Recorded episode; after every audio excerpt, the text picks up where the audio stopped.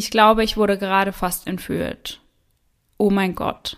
Diese SMS erhält der 15-jährige Josh von seiner ein Jahr jüngeren Freundin April am 24. April 2014 gegen 18.30 Uhr. Oh Mann, wahrscheinlich übertreibt sie mal wieder oder denkt ernsthaft, ich würde auf so einen makaberen Scherz reinfallen. Denkt sich Josh und legt sein Handy beiseite. Nur zwei Stunden nach der SMS geht bei der Polizei in Armada in Michigan ein Notruf ein. 911, was ist Ihr Notfall? Ich bin mir ziemlich sicher, dass wir gerade eine Leiche auf dem Mountainbike Trail gefunden haben. Der Mitarbeiter aus der Notrufzentrale fragt, ist sie männlich oder weiblich? Der Anrufer wieder, weiblich. Was denken Sie, wie alt sie ist? Ah, naja, wir sind nicht so nah rangegangen. Bei dem gefundenen Mädchen handelt es sich um die 14-jährige April. Und die SMS, die sie nur kurz zuvor an ihren Freund Josh geschickt hatte, war alles andere als ein makaberer Scherz oder eine Übertreibung. Und somit Hello an jeden True Crime Junkie, der heute wieder bei Eyes in the Dark eingeschaltet hat. Sarah und ich erzählen uns hier jeden Sonntag einen wahren Kriminalfall aus aller Welt und wechseln uns dabei immer ab. Einmal ist Sarah an der Reihe und einmal ich. Und dabei achten wir auch darauf, dass wir der anderen nicht verraten, an welchem Fall wir da gerade arbeiten. Im Rahmen unserer Recherche konzentrieren wir uns hauptsächlich auf Internetquellen. Das heißt, wir lesen verschiedene Artikel, schauen uns Dokumentationen an, Überwachungsvideos, Aufnahmen der Prozesse und der Verurteilungen und im besten Fall besorgen wir uns ein dazugehöriges Buch, falls vorhanden. Und all die daraus gesammelten Informationen packen wir für euch dann in unsere jeweilige Folge. Falls euch das Endergebnis gefällt, vergesst nicht, uns zu abonnieren. Und bleibt wie immer bis zum Ende der Folge dran, denn dort gibt es unsere neue Rubrik Gänsehaut to go und die besten Outtakes der Folge. Die Triggerwarnungen zur Folge findet ihr in den Show Notes. So, und normalerweise seid ihr es jetzt gewohnt, an dieser Stelle das Geplauder von Sarah und mir zu hören, zu dem Fall oder zu allen möglichen Dingen. Sarah liegt allerdings krank im Bett, das heißt, wir konnten diese Woche keine Folge gemeinsam aufnehmen. Den Fall, den ihr heute hören werdet, den haben wir also schon vor einigen Wochen aufgenommen. Das heißt, die Gänsehaut to Go Story am Ende wird jetzt auch von mir vorgelesen und die Outtakes fehlen natürlich, weil, wie gesagt, diese Folge ist schon ein paar Wochen her. Aber wir wünschen euch natürlich ganz viel Spaß beim Zuhören und nächste Woche ist dann wieder alles ganz normal, wie ihr das von uns kennt. Und jetzt geht's auch gleich los mit dem Fall. Vorab noch eine kleine Anmerkung. Den Fall, den wir euch heute erzählen, der stammt aus unserem Buch. Also diejenigen, die das Buch schon gelesen haben, die erkennen ihn vielleicht. Und wir springen jetzt auch direkt wieder zu dem Notruf, mit dem ich in der Einleitung schon angefangen habe. Der Anrufer war gerade mit seiner Frau auf den Rädern auf besagtem Mountainbike Trail unterwegs gewesen, als ihnen ein großer dunkler Hund entgegengelaufen ist. Er schien allein zu sein, trug allerdings eine Leine um den Hals. Sie sahen sich um. Vom Halter weit und breit keine Spur. Der Hund schien ihnen etwas zeigen zu wollen, also folgten sie ihm ins Unterholz. Sechs Meter vom Pfad entfernt blieb er plötzlich stehen, legte sich auf den Boden und fing an zu wimmern. Die beiden Radfahrer ließen ihren Blick neben den Hund schweifen und entdeckten den leblosen Körper. Sie zögerten keine Sekunde, sondern wählten 911. Die Ermittler sind geschockt. Armada ist eine sehr sichere Kleinstadt. Hier kennt jeder jeden und jeder weiß, wer welches Auto fährt. Man weiß also immer direkt, wer gerade in der eigenen Straße parkt. Alle sind immer freundlich zueinander, einfach ein Ort, an dem man seine Kinder gerne großzieht. Im Jahr 2009 erhielt sie sogar die Auszeichnung als schönster Ort zum Leben in Michigan. Verbrechen kennt man hier so gut wie gar nicht, schon gar keine Kapitalverbrechen wie etwa Mord. Einmal hatte es einen Mord in Armada gegeben. Das allerdings in den 70er Jahren, also schon eine ganze Zeit her. Daher gibt es in der Stadt auch nicht sehr viele Polizisten, lediglich zwei Vollzeitermittler und zehn in Teilzeit. Dazu zählt unter anderem der Polizeichef Howard Smith. Er ist gerade auf dem Heimweg vom Hockeyspielen, als er den Anruf über den Leichenfund erhält. Sofort alarmiert er die Michigan State Police, denn er ahnt, dass der Fall für seine Besetzung zu groß sein wird. Als nächsten Schritt macht er sich selbst auf den Weg zum Fundort, um sich das alles einmal selbst anzuschauen. Dort liegt das Mädchen, wie beschrieben im Unterholz, eine Teenagerin. Ihr Gesicht ist voller Blut und von etlichen Verletzungen ganz blau und schwarz. An ihrem Körper kann er jedoch keine Schuss- oder Schnittverletzungen erkennen. Auf den ersten Blick schätzt Howard, dass sie zu Tode geprügelt und stranguliert worden sein muss. An ihrem Hals erkennt er Würgemale. Der Täter hat noch etwas anderes auf ihrem Körper hinterlassen. Einen Schuhabdruck auf ihrem Hals und ihrer Brust. Dieser ist ganz deutlich zu erkennen. Schnell kommt auch die Vermutung auf, dass es sich bei der Tat um ein Sexualverbrechen handelt. Denn dem Mädchen wurde ihre Hose und ihre Unterhose bis zu den Knöcheln heruntergezogen. Ihre Bluse scheint zudem aufgerissen worden zu sein, noch dazu wurde sie ihr ebenfalls bis zur Hüfte heruntergezogen.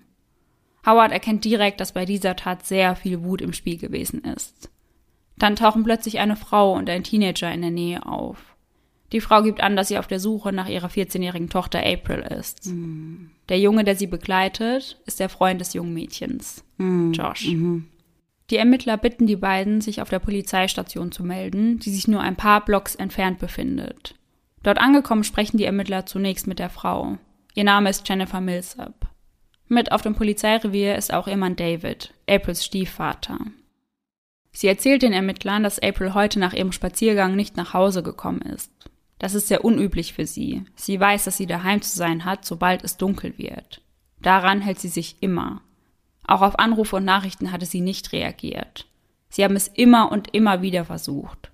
Jedes Mal ging direkt die Mailbox ran. Die Nachricht um 18.30 Uhr an Josh war das letzte Lebenszeichen gewesen. Die Ermittler wollen ganz genau wissen, was April an diesem Tag getan hat. Ihre Mutter gibt an, dass sie ausgeschlafen hat und die meiste Zeit des Tages an ihrem Computer verbracht hat.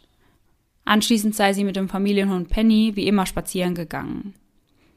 Dann wird sie gefragt, ob sie sich ganz sicher ist, dass April überhaupt ihr Handy dabei gehabt hat. Sie bejaht das. April geht nie ohne ihr Handy aus dem Haus. Auf die Frage, ob April gesagt hat, wo genau sie mit Penny hin möchte, sagt Jennifer, dass sie das nicht genau wisse. Jennifer wird immer angespannter. Die Fragen verunsichern sie. Und dann auch noch die Frage nach der Kleidung, die April am Tag angehabt habe. Ein Tanktop, eine hellblaue Jeans, also eine kurze Hose mit einem schwarzen Streifen auf der Seite. Nach dieser Antwort werden die Ermittler ganz still. Einer holt ein Bild hervor, ein Bild des toten Mädchens aus dem Unterholz. Sie legen es vor Jennifer ab und fragen sie, ob es sich bei dem Mädchen um ihre April handelt. Trotz der vielen Verletzungen erkennt Jennifer ihre Tochter sofort und sie bricht weinend zusammen. Ihr Mann steht auf und verlässt den Raum. Er muss einfach hier raus. Es scheint wie ein Albtraum zu sein, aus dem man einfach aufwachen möchte. Doch das passiert nicht. Die Polizei hat noch weitere Fragen. Sie fragen die beiden, ob sie sich vorstellen können, dass April irgendwen treffen wollte. Doch Jennifer wüsste nicht wen. Als sie April nicht erreichen konnte, hatte sie an Josh gedacht, doch mit dem war sie nicht unterwegs. Und genau der wird nun als nächstes befragt. Für die Ermittler ist er zunächst der Hauptverdächtige und so versuchen sie Druck aufzubauen. Sie sagen ihm, dass die Wahrheit so oder so herauskommen wird und dass sie nicht glauben, dass die Tat vorsätzlich passiert ist, nur dass einige Dinge einfach eskaliert seien. Doch Josh gibt an, ein Alibi zu haben. Gegen 16.30 Uhr habe er mit einem Freund einen Fernseher abgeholt und diesen zu ihm nach Hause gebracht. Danach seien sie zu McDonalds gefahren und zurück zu seinem Haus. Dort seien sie für ungefähr eine Stunde geblieben. Der Ermittler fragt nach, ob er April also den ganzen Abend nicht gesehen habe. Das bejaht er und sagt, es sei schon einige Tage her, dass sie sich gesehen hatten. Sie bohren weiter nach, ob sie sich denn aber sehen wollten. Josh zögert, bevor er zugibt, dass sie sauer auf ihn war weil sie etwas auf seinem Handy gesehen und das falsch interpretiert hätte. Ich weiß, dass das nicht gut aussieht, ergänzt er noch. Der Ermittler fragt, warum das denn nicht gut aussehen würde, worauf Josh antwortet, weil wir einen Streit hatten, als wir uns das letzte Mal gesehen haben, und ich Textnachrichten gelöscht habe, und jetzt wird sie vermisst. Nun wird er gefragt, was für Nachrichten er gelöscht hat, und er antwortet nur, dass er einfach durchgedreht ist und ihm die ganze Situation Angst gemacht habe. Er zeigt den Ermittlern die Nachrichten, welche er nicht gelöscht hat. Die letzte Nachricht war die, über die wir bereits ganz am Anfang der Folge gesprochen haben. Natürlich wollen die Ermittler wissen, warum er nach dieser Nachricht nicht die Polizei informierte. Er antwortet genau das, was ihm in dem Moment, als er die Nachricht erhielt, durch den Kopf ging. Er dachte, es sei ein Scherz oder sie würde einfach übertreiben. Es kommt die Vermutung auf, dass er ihr Handy an sich genommen hat und sich die Nachricht selbst geschrieben hat, einfach um von sich abzulenken. Hunderte Male gehen sie seinen Tagesablauf mit ihm durch. Bis 1.20 Uhr in der Nacht muss er gemeinsam mit seinem Vater auf dem Präsidium bleiben. Als die Nachricht über den Leichenfund die Runde in der kleinen Stadt macht, sind alle sehr aufgebracht. Jeder schreibt dem anderen eine kurze Nachricht, um zu fragen, ob es allen gut geht. So auch Aprils Freundinnen. Sie erhalten von April keine Antwort, machen sich aber trotzdem keine Gedanken. Es wird schon alles gut sein. Erst am nächsten Tag erfahren sie, dass es Aprils Körper ist. Für sie bricht eine Welt zusammen. April war ein richtiger Sonnenschein. Am 2. Januar 2000 erblickt sie das Licht der Welt. Für ihre Mutter war sie das größte Geschenk. Ihr Stiefvater Daniel trat in ihr Leben, als sie sechs Jahre alt war. Für ihn war es wundervoll, ihr beim Großwerden zuzusehen. Tiere liebte sie über alles. Ihr Traum war es, später einmal Tierärztin zu werden. Und genau für diesen Traum legte Daniel jeden Monat Geld beiseite, um sie dabei zu unterstützen. Neben den Tieren liebte sie es, Computer zu spielen, Freunde zu treffen, spazieren zu gehen und wandern zu gehen. Noch dazu spielte sie in der Schulband und liebte es, Kurzgeschichten zu schreiben. Alles in allem war sie, wie ihre Mutter sie beschreibt, eine ganz normale Teenagerin. Sie ging gerne mit ihren Mädels shoppen und sprach mit ihnen über Jungs. April hatte viele Talente. Dazu zählte neben dem Schreiben und Musizieren auch Zeichnen. Am liebsten zeichnete sie Anime-Cartoons. Worauf sie immer sehr viel Wert legte, war es, ihre Schritte zu sammeln. Das machte sie am liebsten mit dem Familienhund Penny. Penny und April wurden von ihren Freundinnen und von ihrer Familie als beste Freunde beschrieben. Sie waren wirklich unzertrennlich. April war eine sehr gute Freundin, war immer für jeden da. Sonst wird sie als sehr ruhig, schüchtern und auch introvertiert beschrieben. Ein junges Mädchen, das man gerne um sich hatte, was nie für Probleme sorgte. Keiner kann sich vorstellen, dass der Täter tatsächlich aus Armada kommen kann. Dann müsste man ihn ja kennen. Das kann einfach nicht sein. Die Tat verändert die kleine Stadt. Man hört keine Kinder mehr auf der Straße spielen. Das gesamte Leben scheint heruntergefahren worden zu sein. Die Ermittler sind währenddessen immer noch dran an dem Fall. Im nächsten Schritt wollen sie Joshs Alibi natürlich überprüfen. Er hatte ja im Verhör erwähnt, dass er mit seinem Freund durch den McDrive gefahren ist. Also war es naheliegend, sich einfach die Videos der Überwachungskameras dort anzusehen. Und sie werden fündig. Sie entdecken die beiden Teenager im Auto. Anhand des Zeitstempels kann man genau sehen, wann sie dort waren. 18.30 Uhr. Josh scheint also die Wahrheit zu sagen. Laut der Autopsie war Aprils Todeszeitpunkt nämlich um 18.30 Uhr gewesen. Josh konnte die Tat also unmöglich begangen haben. Das ist allerdings nicht das Einzige, was durch den Autopsiebericht ans Tageslicht kommt. Als Todesursache steht dort ein stumpfes Hirntrauma und Erstickung durch Druck auf den Nacken. Diese Information ging allerdings nicht direkt an die Öffentlichkeit. Die Polizei wollte so viele Informationen wie möglich zurückhalten. Anders als man es am Anfang vermutet hatte, wurde April jedoch nicht vergewaltigt. Nun, da die Autopsie abgeschlossen war, kann die Familie Millsap ihre April endlich beerdigen. Es macht den Eindruck, als sei die komplette Stadt anwesend, um sich zu verabschieden. Allerdings stehen die Beamten jetzt wieder am Anfang ihrer Ermittlungen. Das FBI wird hinzugezogen, um die lokale Polizei bei den Ermittlungen zu unterstützen. Sie beginnen alle möglichen Anwohner der Stadt zu befragen, angefangen bei den Nachbarn. Sie hoffen so herauszufinden, wer sich am 24. Juli in der Nähe des Tatorts aufgehalten und vielleicht etwas gesehen hat. Eine junge Frau hatte tatsächlich etwas gesehen. Ihr waren drei Männer in einem Van aufgefallen, die langsam durch die Stadt gefahren sind. Dabei hatten sie mit dem Finger auf die junge Frau gezeigt. Sie hatte solche Angst, dass sie ihr Handy zückte und den Van aufzeichnete. Das war gegen 18 Uhr am Tag von Aprils Tod gewesen. Die Polizei beginnt nun öffentlich nach diesem Van zu fahnden, mittels Zeitungen und Fernsehnachrichten. Sie zeigen Ausschnitte aus dem Video und es hilft. Sie finden den weißen Van und auch den Mann, der ihn gefahren ist. Allerdings hatte der Mann seinen Mitarbeitern lediglich gezeigt, an welchen Häusern er gearbeitet hat. Er habe also gar nicht auf das Mädchen, sondern auf das Haus gezeigt. Die Polizei hat nicht das Gefühl, dass er etwas mit der Tat zu tun hat. Er wird kein Verdächtiger. Insgesamt erhält die Polizei 1000 Hinweise, denen sie nun nachgehen müssen. Gleichzeitig suchen sie nach Aprils Handy, welches sich nicht direkt bei ihr befunden hatte. Durch den Anbieter konnten sie es ungefähr orten lassen. Als sie diesem Ort jedoch näher kamen, war das Signal plötzlich tot. Doch sie geben die Suche nicht auf und werden belohnt. Sie finden das Handy rund 1,6 Kilometer vom Tatort entfernt. Nun wird es zur Michigan State Police geschickt, um genauer untersucht zu werden. Dass der Todeszeitpunkt bekannt war, ermöglicht es den Ermittlern, die Zeugen noch weiter einzugrenzen und gezielter nach ihnen zu suchen.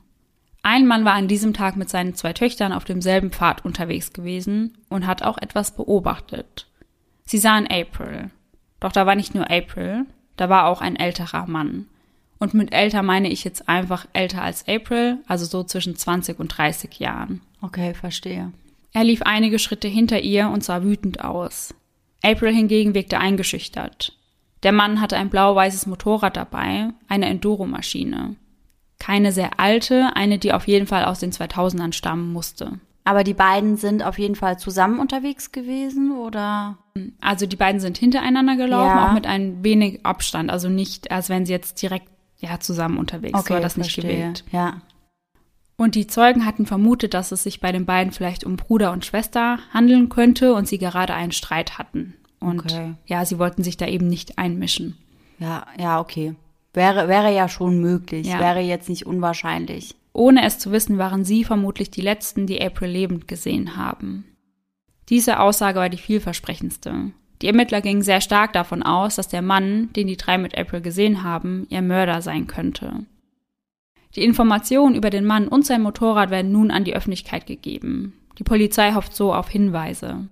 Sie rekonstruieren den Tatablauf nun wie folgt.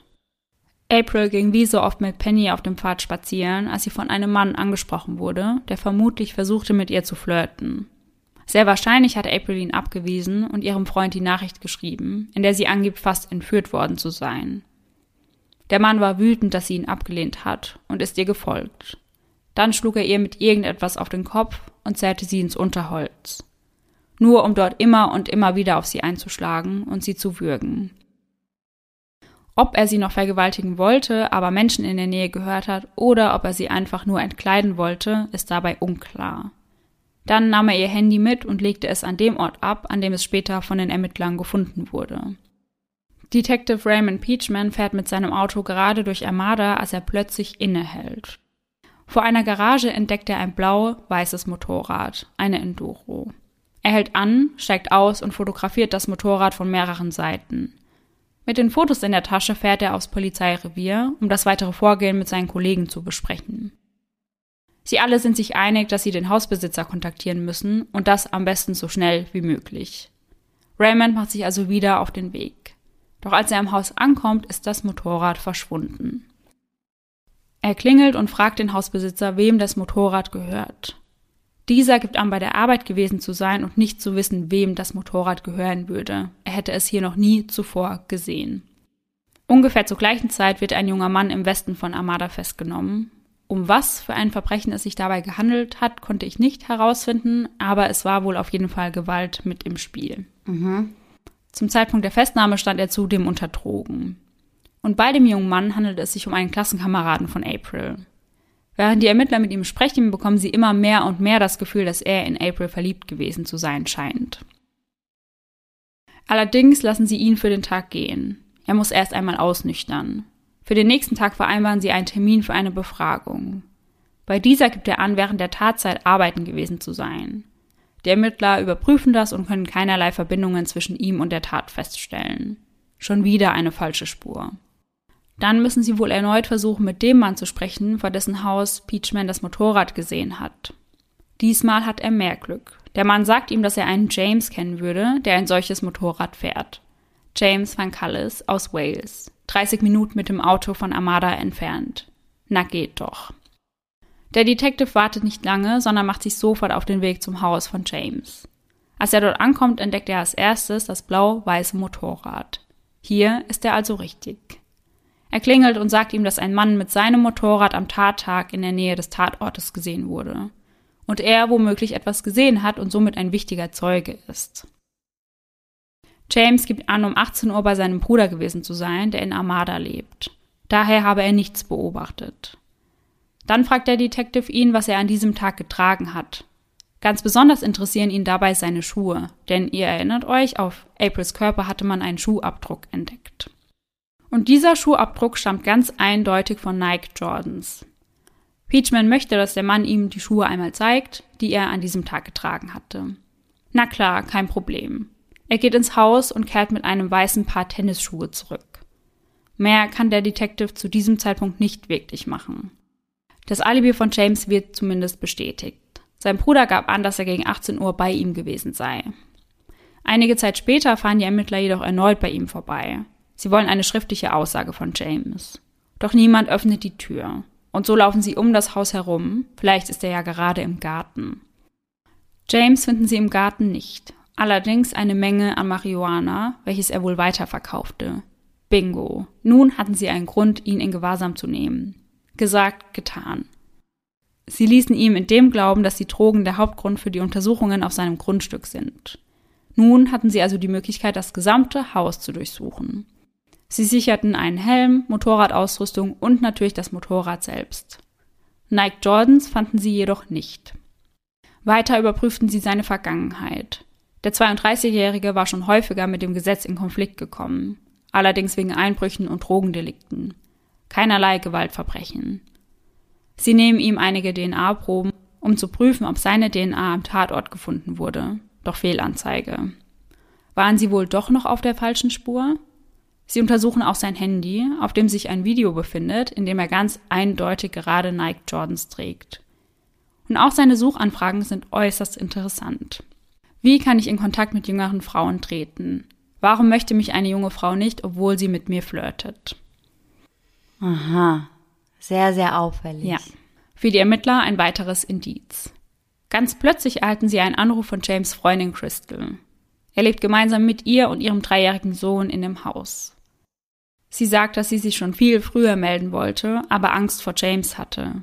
Er kontrolliert sie fast ununterbrochen und sie darf mit ihrer Familie nur mit seiner Erlaubnis telefonieren. Sie erzählt dem Beamten mehr über den Ablauf des Tattages. James habe zwischen 16.30 Uhr und 17 Uhr das Haus verlassen und sei gegen 21 Uhr wieder zu Hause gewesen. Es war ein Tag wie jeder andere. Beide gingen relativ früh ins Bett. Um drei Uhr in der Nacht wurde sie allerdings von einigen Geräuschen wieder geweckt. James lag nicht mehr neben ihr. Sie hörte, wie er nach draußen ging und kurze Zeit später wieder zurück ins Haus kehrte. Sie ging nach unten, um zu schauen, was er mitten in der Nacht noch zu erledigen hatte. Dort saß er also und reinigte seinen Motorradhelm und seine Schuhe mit einem Handdesinfektionsmittel. Doch das ist nicht das Einzige, was sie beunruhigte. Nach dem ersten Polizeibesuch, als der Detective ihm einfach nur Fragen gestellt hatte, nahm er sie zur Seite. Er sagte ihr, dass er Mist gebaut habe und sie ihm versprechen solle, bei ihm zu bleiben. Außerdem sagt sie den Ermittlern, dass das mit den Tennisschuhen gelogen war. Mhm. Sie erinnerte sich daran, dass er ganz sicher Nike Jordans getragen habe. Die trug er normalerweise jeden Tag. Doch nur einen Tag nach dem Mord waren sie plötzlich verschwunden. Was ein Zufall. Allerdings. Als Beweis dafür zeigte sie den Ermittlern ein Foto auf Facebook, auf dem ganz klar zu erkennen war, dass er die Schuhe trug. Und diese Schuhe passten eben perfekt zum Abdruck auf Aprils Körper. Das alles brachte sie dazu, sich seinen Rucksack einmal genauer anzuschauen, denn den hatte er immer und überall bei sich. Darin fand sie einen Pulli voller Gras und Dreck. Noch dazu waren auf dem Pulli einige lange Haare, die nicht ihr gehörten und die von der Haarfarbe zu April passten. Ungefähr zur gleichen Zeit fanden die Polizisten auf Aprils Handy eine Fitness-Tracker-App, die zum Tatzeitpunkt aktiv war. Diese App zeichnete genau die Strecke auf, die April damit gelaufen war.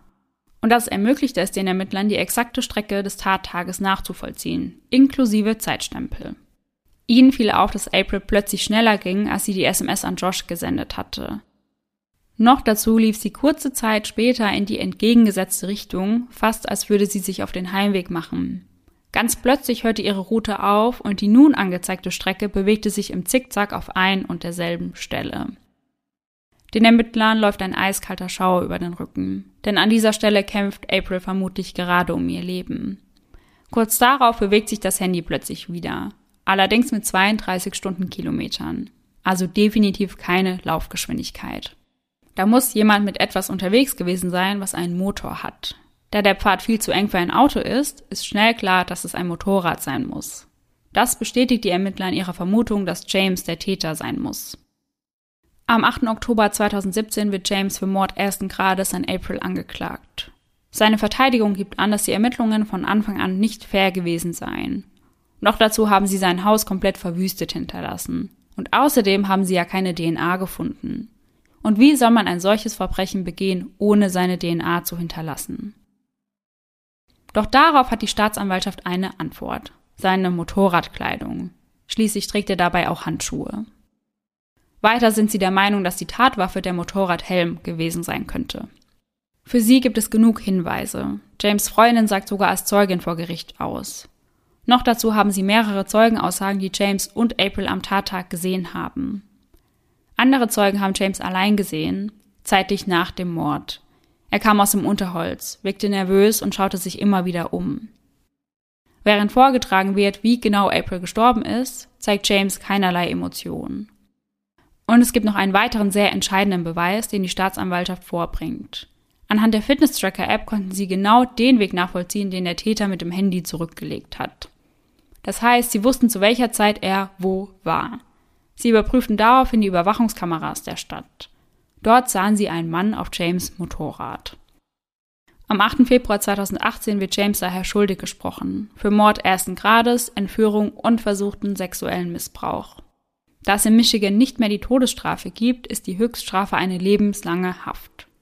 Und genau die erhält James, und das ohne die Möglichkeit auf Bewährung. Nach der Verurteilung ruft seine Mutter noch, James, wir lieben dich. Ich finde es nach wie vor beeindruckend, dass dieser Fall einfach durch diese Fitness-Tracker-App gelöst wurde. Ja, total.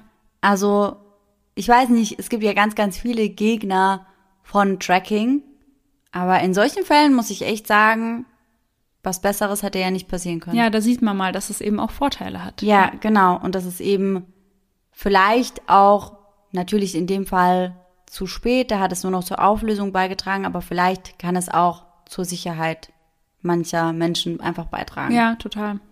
Und an dieser Stelle würde es uns natürlich wieder brennend interessieren, wie ihr zu dem Thema Tracking steht. Also nutzt ihr solche Fitness-Tracker-Apps oder ja, Fitness-Armbanduhren oder ähnliches. Oder falls ihr dem vor dem Fall sehr skeptisch gegenüberstandet, hat sich das vielleicht nach der heutigen Folge geändert. Kann ja alles sein, also schreibt uns dazu gerne eine Nachricht bei Podcast bei Instagram. Und jetzt kommen wir zu unserer Rubrik Gänse How to Go.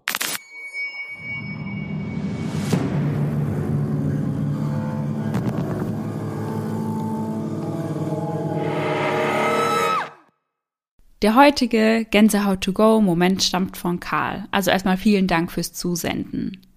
Er schreibt, das Erlebnis hat sich vor circa einem Jahr zugetragen. Meine Freundin und ich sind frisch zusammengezogen und bei uns herrschte der von Corona geprägte Alltag. Ich arbeitete Tag für Tag im Homeoffice und sie war für die Schichtarbeit meist bis spät in die Nacht mit dem Auto unterwegs.